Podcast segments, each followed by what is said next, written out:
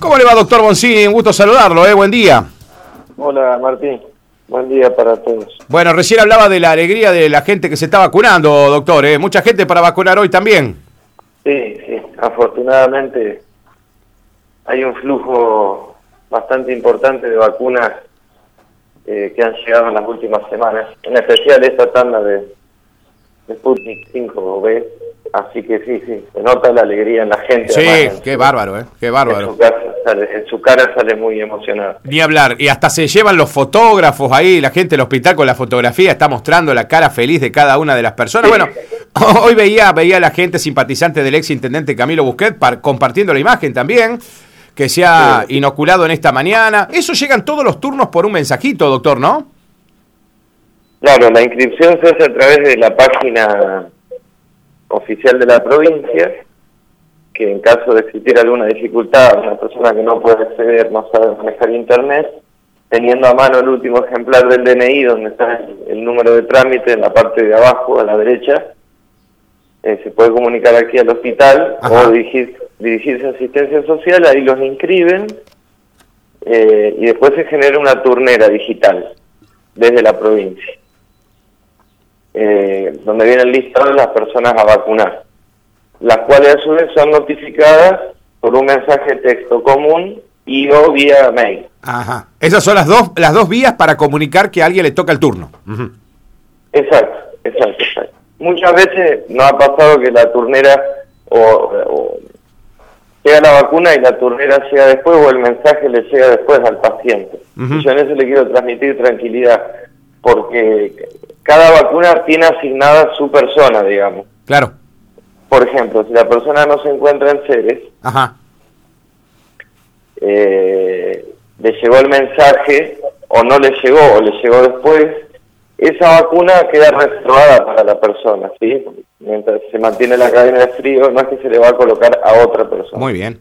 es de uso exclusivo.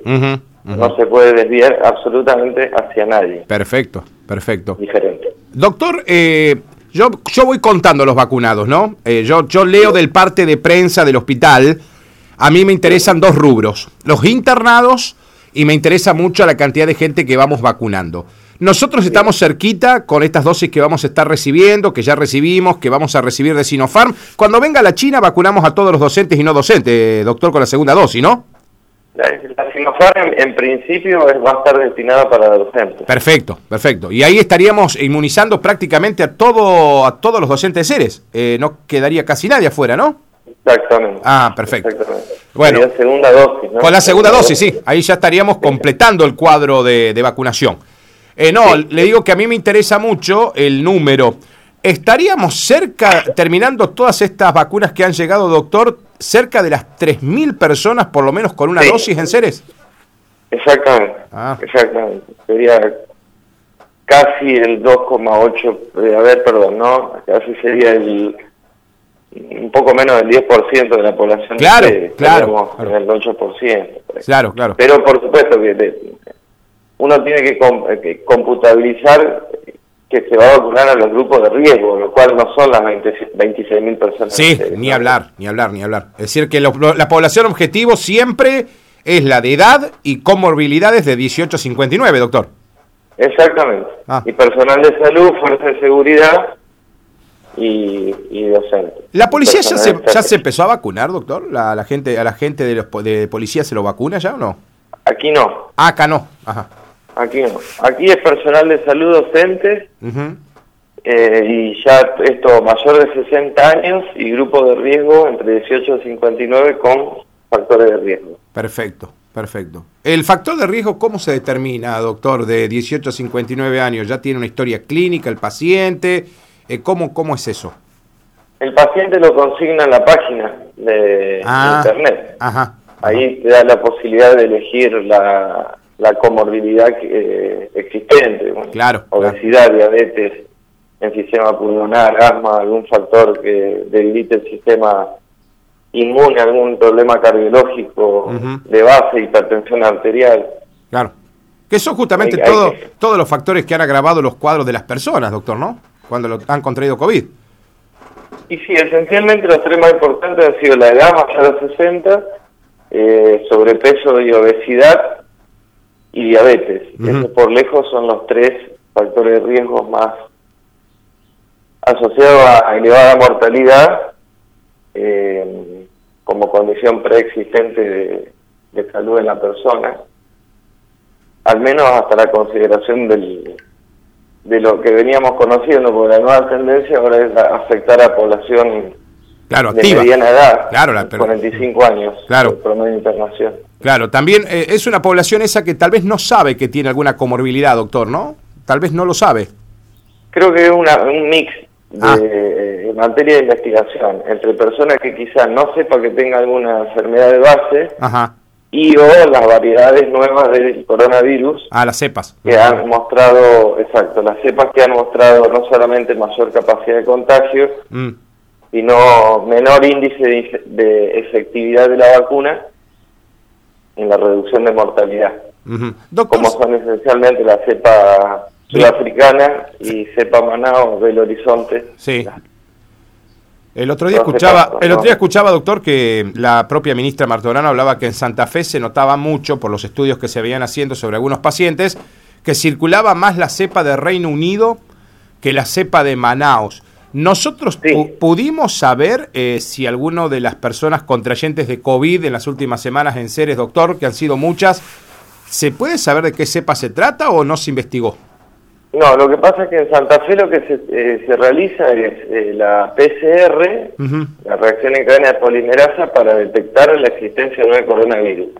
Para saber qué variante es, hay que mandarla al Instituto Melbrán para que haga lo que se llama secuenciación genómica. Y ahí se puede determinar la variedad. Lo que sí estamos viendo, primero yo tengo que dejar en claro que la PCR eh, es un estudio que para detectar la variante habitual, digamos, la que conocíamos siempre, tiene una sensibilidad al método del 60 al 80%, o sea que cada 10 personas con coronavirus, 7 da positivo. Claro, y en otras 3 no, o sea que son falsos negativos. Sí. Lo que se está visualizando esencialmente con la cepa del Reino Unido es que esa sensibilidad está rondando el 30%, o sea que cada 10 personas con coronavirus, en 3 da positivo y en las otras siete no, o sea, son falsos negativos. Claro, Por lo cual empieza a surgir la definición de definición clínica y no por laboratorio de coronavirus. Según los síntomas, el examen físico, la radiografía, los análisis de laboratorio y la sospecha clínicamente es muy alta, más allá de lo que digan los estudios de los hisopados, lo manejamos como coronavirus. Claro, perfecto. Eh, doctor, eh, está claro que después de Semana Santa todos esperábamos esta explosión, ya lo habíamos hablado con usted, se dio nomás, eh, usted después me, decía hace muy poquitos días atrás, yo espero el efecto del locro del, primero de mayo, también eh, la juntada familiar, la juntada de amigos, el feriado que fue de dos días porque fue sábado y domingo. Digo, ¿ya estamos sintiendo ese impacto, doctor, con los casos de, lo, de la última semana? Yo creo que el detectar siempre es el índice ah, real de la, de la, Coincido. situación. Coincido. ¿no? si, uno, ve lo que es la mañana y la tarde, el movimiento de gente que hay entre control ambulatorio de COVID mm. y las personas sintomáticas que acuden, eh, eso tiene impacto. Después hay un subregistro de gente que no se reporta, de gente sintomática que no informa, que deambula o que se guarda en su casa pero creo que el, detectar es el gran índice eh, de la realidad, porque uno lo saca puertas fuera del hospital y está ahí en un porcentaje entre el 35 y 40% de positivos sintomáticos que uno lo puede asumir. O ves personas sintomáticas justamente dice, bueno, estoy con síntomas, me a par, o que son contactos estrechos no reportados, que han empezado con síntomas y para no asomarse a la puerta del hospital, van directamente al barrio. Claro. Puede tener mil interpretaciones, pero yo siempre digo que la placa es meramente ilustrativa, el reporte. Sí, sí, sí. Siempre es un subregistro, ahí se informa lo que impacta en el sistema informático sanitario público-privado de nación, en lo que se transmite, pero naturalmente que debe haber un subregistro eh, y la cantidad de casos eh, debe ser seguramente mayor. No nos queda ni la menor duda. No, no, no, pero aparte por la, por la, por- nunca, nunca, nunca bajamos los índices, ni siquiera en el reporte que usted me dice, doctor, diario, que y hay una, hay una tendencia a manejarse, digo, todavía no se ha podido desmentir ello, de que cada una persona que contrajo COVID, hay cuatro por lo menos que también lo tienen, digo, ¿no? Eh, y Sí, que justamente no se, no se reportan al sistema, no, no se clarifican en los numeritos que vemos todos los días. Exacto, sí, no, es, eh, en lo que impacta después en la cadena de transmisión que termina afectando a gente que se cuida, Claro. eh, o bien eh, la consulta es tardía, entonces el momento oportuno de accionar eh, se torna complejo porque el cuadro ya ha avanzado en una manera que se torna infernable en el contexto macro, digamos, de una provincia o varias provincias, por qué no decir una nación donde la posibilidad de acceder a una cama crítica es prácticamente imposible. Si uno ve las placas de la ministra Martorano, ministra de Salud, que ayer estuvimos en Zoom, eh, usted tiene lugares como entre el Hospital Iturraspe Nuevo, el Hospital Iturraspe Viejo del Cuyen, no sé si contabilizan cuatro camas libres Claro. en total. claro. Es una cosa... Rafaela tiene 27% de ocupación de camas.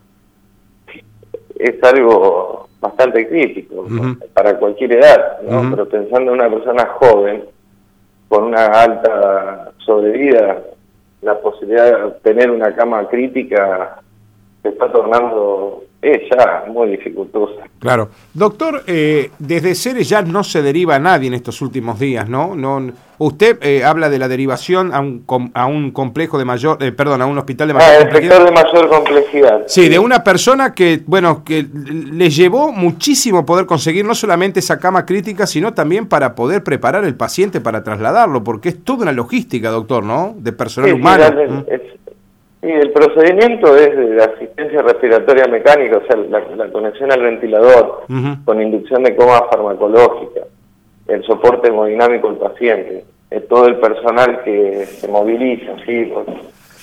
Pasa quien les habla, la anestesista, la cardióloga, Sí, eh, tres, cuatro enfermeros, camilleros, más personal de apoyo. Uno tiene que lograr primero la estabilidad, que lleva de cuatro o seis horas en el mejor de los casos y después viene el tiempo de demora para conseguir cama na- crítica, o sea, cama de UTI, en algún punto de la provincia, donde sea, donde la haya. Eso es una secuencia de diálogos e integraciones, afortunadamente, que funcionan a la, a la maravilla con el Ministerio de Salud.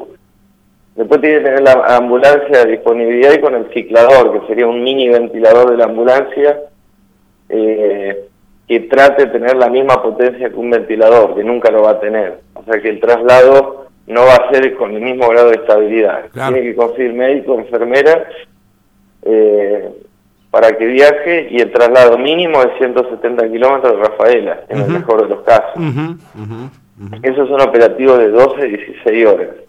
¿sí?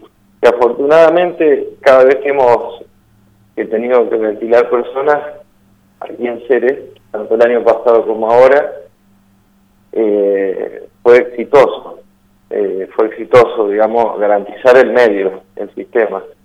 Eh, después del resultado, eso no lo puede garantizar. Nadie. Todo paciente ingresado a ventilador crítico, a ventilador mecánico, paciente crítico Sí. por sí mismo ese resultado no lo puede garantizar ninguna parte del mundo, pero sí eh, garantizarlo debe ser con ese movimiento. Yo creo que fácilmente con el último paciente ventilado fueron 50 personas en acción, entre presenciales y, teléfono, y por teléfono, Claro, en una noche bastante lluviosa que también dificulta la velocidad de los traslados. sí.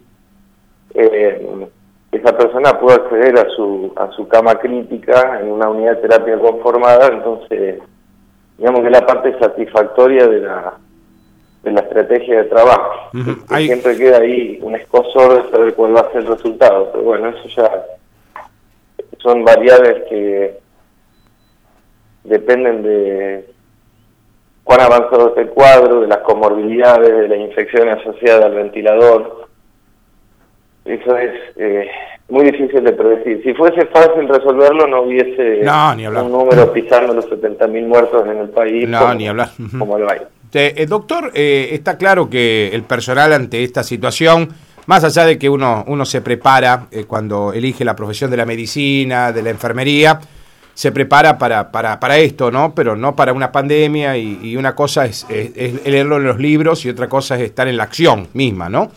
Pero digo, eh, siempre se habla y se pide o se aplaude al personal de la salud en este contexto de la pandemia. Y digo, eh, ¿cómo valoramos principalmente el rol también de la familia de esa persona que está en la primera línea de batalla? Porque esa persona también tiene una familia, ¿no? El enfermero, el médico, eh, que tiene que estar asistiendo. Ahora, eh, ¿cómo es la rotación, doctor, para que el oyente lo entienda, de una enfermera de COVID y, bueno, de la rotación de ustedes, de los médicos ahí? Porque yo sé que están muchas horas en el, en el hospital eh, trabajando eh, y ante esta situación de segunda ola, todos los días hay que hisopar gente, confirmarle la positividad, seguirle el cuadro. ¿Cómo, cómo se hace, doctor? La, cuestión de que, o sea, nosotros somos empleados de la provincia, tenemos mm. una carga horaria semanal que cumplir y para el cual somos remunerados, ¿no? Pero el advenimiento de la pandemia rompió las cuestiones horarias, ya no hay más cargas horarias. Ya no hay horarios. Yo puedo asegurar que nadie hace de menos, todos hacen de más. No me ha tocado desde que estoy en esta función que alguien venga a decirme yo hice tantas horas de más. Mm. Esto excede a la carga horaria obligatoria a cumplimentar. Estamos totalmente excedidos de horas, pero lo hacemos con una cuestión de apoyo y solidaridad mutua, eh, porque si cae uno es como un efecto mariposa, ¿viste? empezamos a caer todos, entonces genera como una sensación interna de, hasta poder decirte, de abandono, de saber que uno va es decir, no, yo cumplí ya mi hora, no voy. No lo hace nadie. Sinceramente, el que se convoca, va. Y, eh, y después están los autoconvocados, digamos, los que van solos. Qué bárbaro. A, dar una mano, porque realmente hay días que son. Terribles. Avasallantes. Hmm. El día de ayer fue avasallante. Sí. Eh, y todos los días uno siempre está pensando, preparándose para saber que el otro día también va a ser difícil. Mayo va a ser un mes decididamente complicado. Sí, bueno, ya, se, ya se lo había advertido usted, usted lo había dicho en, la mitad de abril ya. Mayo iba a ser un mes muy complejo. Y eso que recién lo estamos arrancando, ¿eh? La predicción de la eclosión fueron los primeros 10 días de mayo. Y es lo que estamos viendo. Sí. Es lo que estamos viendo. Hoy el hospital tiene su récord de, de internados. internados. O sea, mm. en el peor momento del 2020, que no fue ni un prólogo a lo que está pasando ahora, fue una un, mini, eh, una mini introducción. Sí, es, es como que fue el año del entrenamiento, el 2020. Sí, entrenaron. sí, algo así. Y están jugando el partido ahora. Ah. Tenemos prácticamente el, doble de internado de lo que llegamos a tener en el momento pico allá en, octubre. Mm. Eh, tenemos en este momento 11, 11 internados, pero actualizamos el parte de la, a, la, a las 13 horas. Claro vamos a ver, es tan dinámico el movimiento en internación porque eh, se dan altas transitorias, eh, ingresa gente, lamentablemente también fallece gente. Claro. Entonces no es un lugar fijo. Sí sabemos que son estadías prolongadas, pero... ¿Cuánto, doctor, hablando de estadía prolongada, eh, ¿cuánto, cuál es el paciente que está internado en Ceres con, con más días ya de ventilación mecánica? Eh, ¿Dos semanas, tres semanas? Porque usted, esa cifra de los 10 lo venimos viendo ya hace varios días, pero antes de los 10 había cuatro, cinco. Eh, ¿Hay alguien que, haya, que esté ya hace bastante tiempo internado en Ceres, doctor? Sí, nosotros tenemos gente entre 7 y 18 días. Ajá. Ese es el rango de, internación, ¿no? que una, un promedio de 14 días internado está el paciente. Hay gente que sale antes, ¿no? Pero el rango está ahí, entre 7 y 21 días, porque el concepto de alta de alta epidemiológica, como se llama en el internado, es al día 21 de iniciado los síntomas. O sea que uno de entrada sabe que el paciente lo va a tener 21 días internado. Sí, ya de arranque se sabe que 21 días seguro.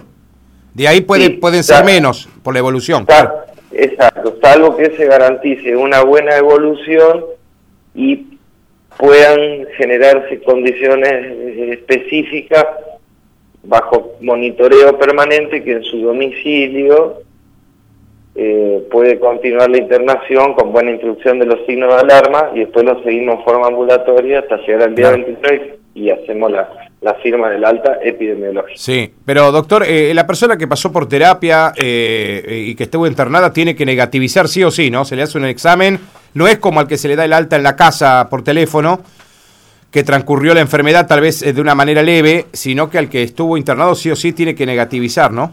Para darle la... No. ¿No? No. No. No, se realiza más el protocolo del año pasado. El ah. paciente con COVID leve de manejo ambulatorio, a los 10 días de iniciado los síntomas, eh, se otorga el alta, siempre y cuando los últimos tres síntomas no tenga síntomas, sin contar la pérdida del olfato, o bien mantenga estabilidad de, sus síntomas. Ejemplo, no puede estar con una tos leve eh, o no tener tos. Eso es el criterio alto. Y para el internado, el alta epidemiológica es el día 21. Ah, ah, ah, y no se realiza más. El test Antes, yo me acuerdo que antes, antes, para dar el alta, había que hacer dos hisopados separados por un periodo de 24 horas y ser negativos. Perfecto. ambos. Pero después, ¿qué se empezó a ver? uno al día 21 le hacen un hisopado con PCR, que es la prueba específica, y da positivo. Lo hace los 40 días, da positivo. Lo hace los 60 días, da positivo. ¿Eso que se traduce? Que son fragmentos virales. Claro. Son restos del virus que no tienen capacidad de contagio. De contagio, ya no contagiaría más el paciente. Exacto. Está bien. Exacto. Es para entenderlo, sí, está bien. Exacto. Por eso no se pide más porque da una falsa interpretación de la situación. La persona después del día 10 es excepcional que contagie y al día 21 es cero la, es cero la posibilidad. Lo que uno detecta son restos del virus sin capacidad alguna de poder contagiar a una persona. Perfecto. Tengo preguntas, doctor. Eh, Daniela, docente, me dice, hola Martín, ¿cuántos días post-COVID puede vacunarse una persona? Tres meses. Tres meses después de haber tenido COVID, recién se puede vacunar. 90 días tienen que pasar. Perfecto. Sí. Eh, tengo, tengo un amigo, me dice, Martín, ¿qué pasa con la gente que se vacunó y no tiene anticuerpos? ¿Se tendrían que volver a vacunar? Eh, el tema, a ver, una persona que se vacunó tiene que saber que el anticuerpo no se genera en 24 o 48 horas, ¿no? Ajá. O sea, existe un plazo prudencial para que se genere la inmunidad. Por ejemplo, uno de los de las gestiones integradas con el Ministerio de Salud de la provincia y de Nación, que es el estudio de cero prevalencia que vamos a hacer acá en el hospital, es estudiar ¿Cuánto título de anticuerpo nos generó la vacuna Sputnik 5 al personal de salud público luego de haber colocado las dos dosis? El momento oportuno para hacer el análisis era el día 12 de la segunda dosis. O sea, sería el día 33, 34 de la primera dosis. Ahí, ahí es donde hay que hacerse el análisis. Y si uno lo hace antes, puede que no encuentre un título de anticuerpo eh, óptimo. Pero siempre usted me está hablando, usted me está hablando de las dos dosis. De las dos dosis, por ah, supuesto. Ah. Usted con la primera dosis va a encontrar también anticuerpos, pero no al nivel que con las dos dosis. Ajá, perfecto. Ahora, si uno coteja, nosotros hemos hecho así pequeñas cortes que se llaman, entre personal de salud con dos dosis eh, de Sputnik versus personas que han tenido coronavirus y coteja cuánto anticuerpo genera uno y cuánto el otro, y existe una diferencia decididamente abismal, casi del 200 al 300%. Eh, aún así, la posibilidad de contagiarse de los que estamos vacunados es exactamente que la población que no se vacunó. Sí, porque hay que insistir, la vacuna no evita no, no, ya lo sabemos. Solamente reduce la posibilidad de mortalidad, de muerte. Sí, sí. Eh, doctor, me preguntan por aquí si una, eh, por ejemplo, eh, ¿cómo, ¿cómo, se le dice? Bueno, no me sale la palabra ahora, pero efectos post vacuna. Efectos post vacuna. puede ser que se haya gente, haya, por ejemplo, una persona acá me dicen que le agarró alergia en el brazo, donde se vacunó. Puede ser que sea una eh, una condición después de vacunarse que puede haber parecido eso? Eso se llama evento supuestamente atribuible a, vacunas e inmunizaciones, ah, es SAVI. Sí. Existe un programa provincial que se llama Farmacovigilancia, que hace el seguimiento a toda reacción o evento aparentemente relacionado con la vacuna, es una notificación obligatoria, porque la idea de esta es la fase 4, digamos, estudio, es saber qué efectos adversos o eventos adversos generan las vacunas eh, luego de haber sido aplicado. Eh, en lo personal y con otros colegas, cuando nos pusimos la primera dosis y, tuvimos fiebre, tuvimos fatiga, cansancio, tuvo, todos los síntomas. Tuvo todos los síntomas usted ahí. Todos. Todos. Yo no tuve coronavirus, pero era como haberlo tenido. claro, pero autolimitado, duró 24 horas con paracetamol de 10 y mm. después espectacular. Con la segunda dosis solamente tuve dolor en el sitio de la inyección. Y hay gente que, yo podría decir que acá en el hospital la mitad de la gente tuvo síntomas y la mitad de la gente no le pasó absolutamente nada. Nada, sí, eso también me han dicho, me han dicho eso. De nada. Pero no sintieron nada, ¿eh? nada, es increíble. Eh, doctor, eh, con respecto al tema de internación. Eh, hoy hay 11, vamos a esperar la actualización que usted me dice de las 13 horas. Digo, ¿hasta cuánta gente se puede atender en internación en Ceres más que esos 11? El área de Ceres tiene, eso vamos a aclararlo porque la otra vez se prestó a, confusión. El hospital tiene dos módulos, El módulo de técnico administrativo tiene una planta baja y tres pisos, que es el, el ala o el sector más alto del hospital, que está separado por un patio de luz, y el módulo asistencial, que tiene una planta baja que es donde están los consultores externos y la guardia, mm. el servicio bioquímico eh, y el departamento por imágenes. Y en la planta alta está el piso. El piso uno se refiere al piso de internación, ¿no? Sí. Es el internado. Entonces esa parte está sectorizada, o sea que está dividida.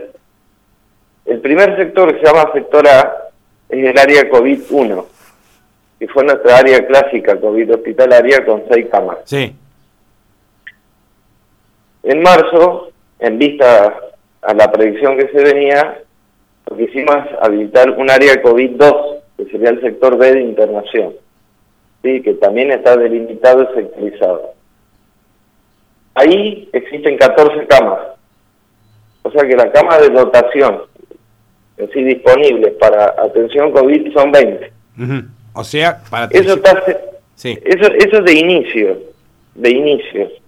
¿Sí? Manteniendo esa, esas dos áreas, área COVID-1, área COVID-2 con 20 camas, el piso de internación nos da la posibilidad de un sector C para tener 13 camas de internación para enfermedades no COVID, postquirúrgicos, pacientes clínicos, pacientes ginecológicos, entre otros. Luego viene el sector D, que es el sector de parto, preparto y pediatría. Y luego viene el último de los sectores, que es el sector de quirófano. ¿Sí? Por lo cual, la estrategia inicial es decir, nosotros tenemos hasta 20 camas COVID. Ajá. O sea, 20 camas COVID. 20. Exacto. La cama, COVID, La cama COVID, ¿qué tiene? Eh, ¿qué, de, qué, ¿De qué elemento cuenta? Eh, ¿Un tubo oxígeno? ¿Qué cuenta una cama COVID? No, no. No, perfecto, No, no. El hospital, el hospital tiene, es uno de los pocos hospitales de la provincia que tiene oxígeno central. Por ah, muy bueno, sí. Usted... No trabaja con tubos. Ah. Tenemos 17 tubos cilindros grandes de oxígeno. Sí. De repuestos pero tenemos paneles centrales con aporte de oxígeno, aspiración central para aspiración de secreciones mm. y aire comprimido. Mm. Después tienes un monitor multiparamétrico que controla, bueno, todo lo que sea temperatura, frecuencia cardíaca, presión arterial, frecuencia respiratoria, saturación de oxígeno, eh, las camas eh, articulables, ese es la, la, el recurso tecnológico o instrumental básico innecesario, en verdad, para las camas COVID. Entonces, estas 20 camas que yo me menciono son las que están aseguradas. Sí, sí. O sea que... Esta sectorización nos permite el carácter de polivalencia. Claro.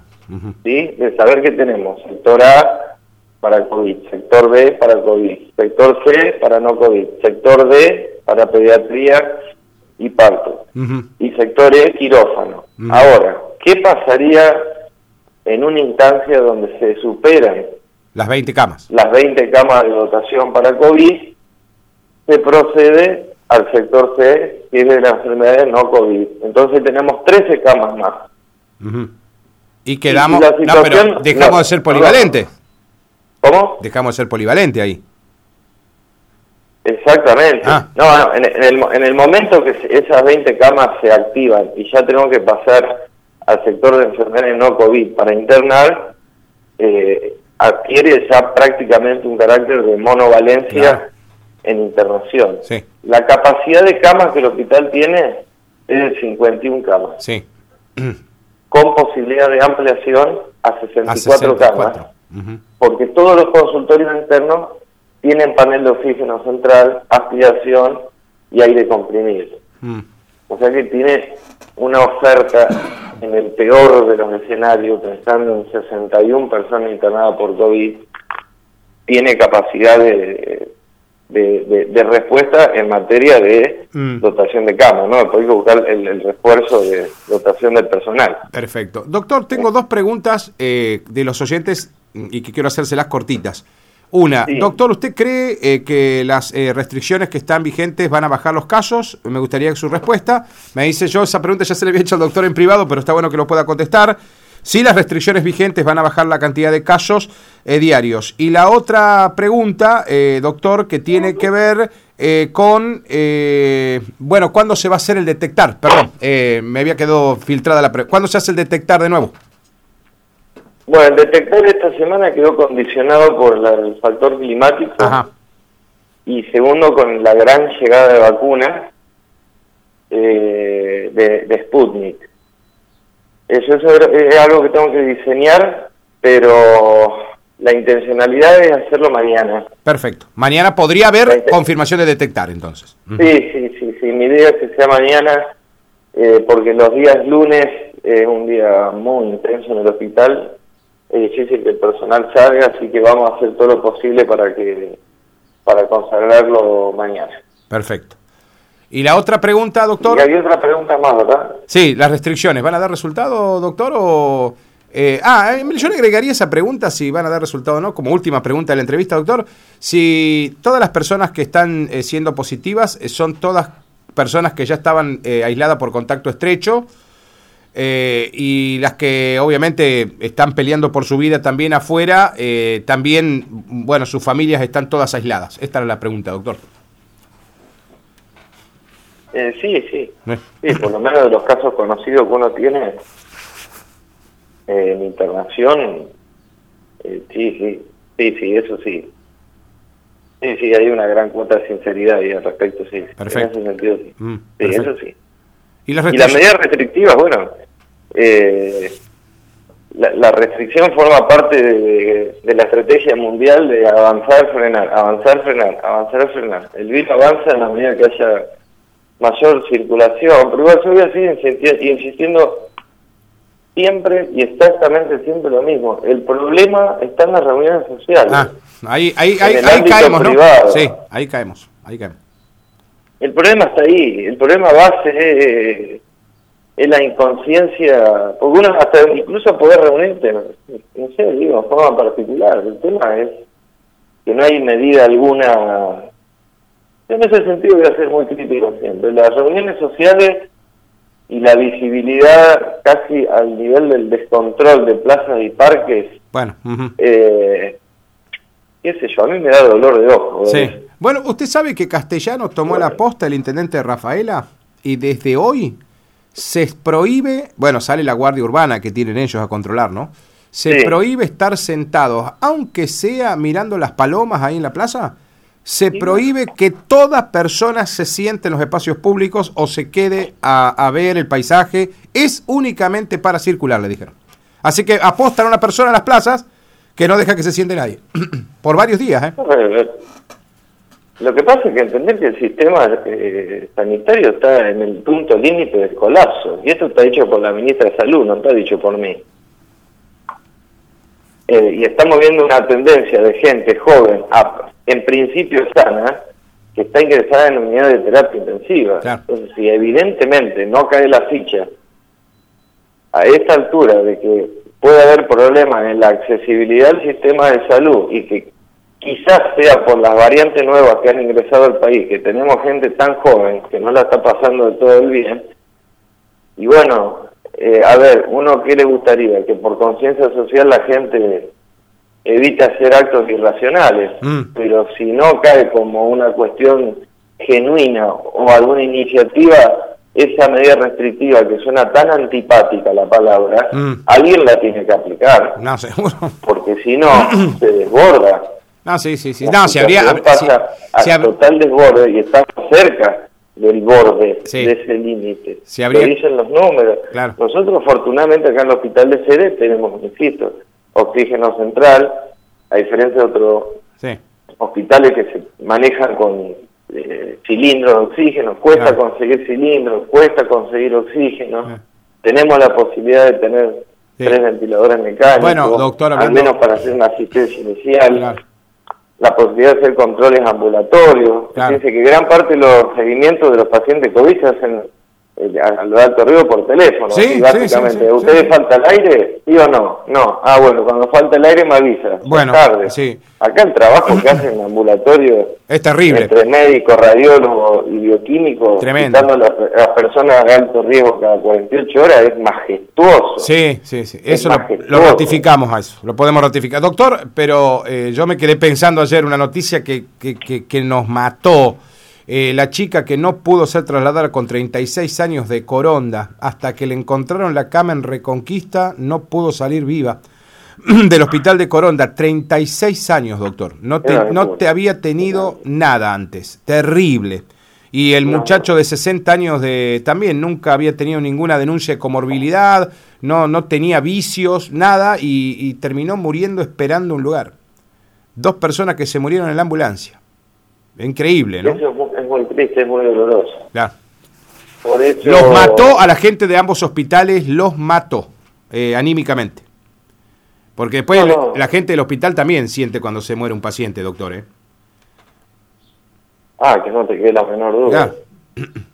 A ver, pero una más, yo siempre digo que los medios tienen que garantizarse en cadena, porque acá, sí, perfecto, se gestionaron los ventiladores mecánicos, están todos los recursos farmacológicos, que son muchos, hay gente capacitada, pero acá la ventilación mecánica es 24 o 48 horas, tenemos que saber que tenemos una cama para que pueda continuar internación. Claro.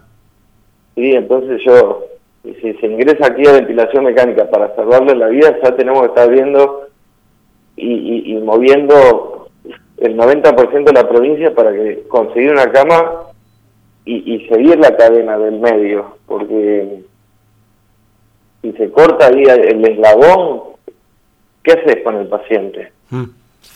Es un acto casi hasta te digo desesperante. No, sí, sí. Es desesperante. Así que, bueno, el panorama es complejo. El hospital está muy bien, está muy bien parado, está mm. de pie, la gente está cansada, pero con mucha voluntad. Eh, la gente apoya mucho, hay mucha participación activa de la, de la comunidad, eh, se trabaja fuerte en la parte asistencial COVID, pero también la estrategia de vacunación, eh, y en todas las patologías no COVID, si el hospital no ha frenado, por lo menos la mm. situación permite mantener el carácter de polivalencia. Insisto, en todo lo no COVID postergado, eh, que en el mediano plazo va a dar altos índices de mortalidad. El diabético, el hipertenso, el cáncer de mama, el cáncer de próstata, el cáncer de pulmón entonces hay que mantener un ojo para cada lado, equilibrar la balanza, porque cuando estemos festejando que la pandemia se terminó, no sé cuándo va a ser, que nos viene la otra pandemia en paralelo, sí, la otra. son todas las enfermedades crónicas que quedan bueno, sabe que, sabe que, Sí, sabe que ayer un, un, un, oyente justamente me debe estar escuchando, me planteaba un comerciante, me dice, vos sabés que tengo una persona conocida eh, que de verdad él, es eh, paciente oncológico y de verdad que mm, hoy conseguir la atención con esto del COVID parece tan complicado. Eh, ¿Hay, ¿Hay, algo concreto, doctor, de que todo, también en algún momento, todo lo que sean enfermedades patológicas crónicas, puedan ser atendidas o, usted pueda tener algún convenio con la clínica privada de nuestra ciudad o no, doctor? Para pacientes oncológicos. No, no, para pacientes que ah. cuando, si, si, el hospital, como llegamos a la situación que hablamos hace un ratito, se convierte en monovalente, ¿se puede, se puede eh, pensar que se derive toda la gente a la, a la clínica o no? En el momento que se superen las 20 camas de dotación sí. del área COVID, mm.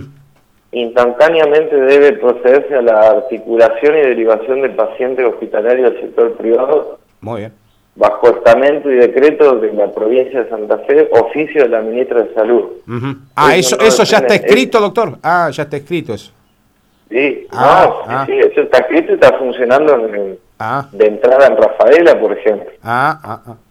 es monovalente y todo lo que es no COVID a los sanatorios. Sí, van a los privados. Por supuesto. Se activa automáticamente el oficio del Ministerio de Salud cuando se superan las camas de dotación disponibles eh, para garantizar COVID y mantener la polivalencia. Entonces nosotros pasamos las 20 camas eh, y las otras 13 para patología no COVID, y ya se vuelve COVID, instantáneamente se debe proceder a la articulación con una serie de requisitos administrativos para que el sector privado brinde el soporte que el hospital no puede no podría eh, garantizar, porque no podemos tener un paciente COVID y al frente, al lado un paciente no COVID.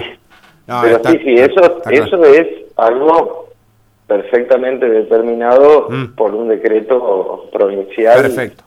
Eh, ya de larga data, ¿no? Bueno. Sí, sí, totalmente. Bueno, eh, doctor, le vamos a agradecer, tú lo, tú lo molestamos, 45 minutos charlamos con el doctor Boncini, nunca hay una charla menor de este tiempo eh, con el doctor Boncini. yo le agradezco también a todos los oyentes que han dejado su expresión, principalmente a toda la gente que, escribe, que pregunta, que tiene esta chance, que nosotros seamos el nexo de alguien que quiere saber de la comunidad con el doctor y director del hospital de, de nuestra ciudad. Doctor, acá me preguntan, la cortita, pero cortito, más o menos un número aproximado. Eh, ¿Hay más de mil aislados por contacto estrecho o menos de mil? No, más. ¿Más de mil? Pero sí. Ah, listo. Con, más de mil conocidos. Ah, no, no, sí, sí, bueno, listo. Sí, sí, no, está, está, está, ya me contestó, ya me contestó. Terrible cuadro tenemos. Doctor, eh, gracias por atendernos, ¿eh? Gracias por atendernos, como siempre. Bueno, Martín, saludos a la audiencia.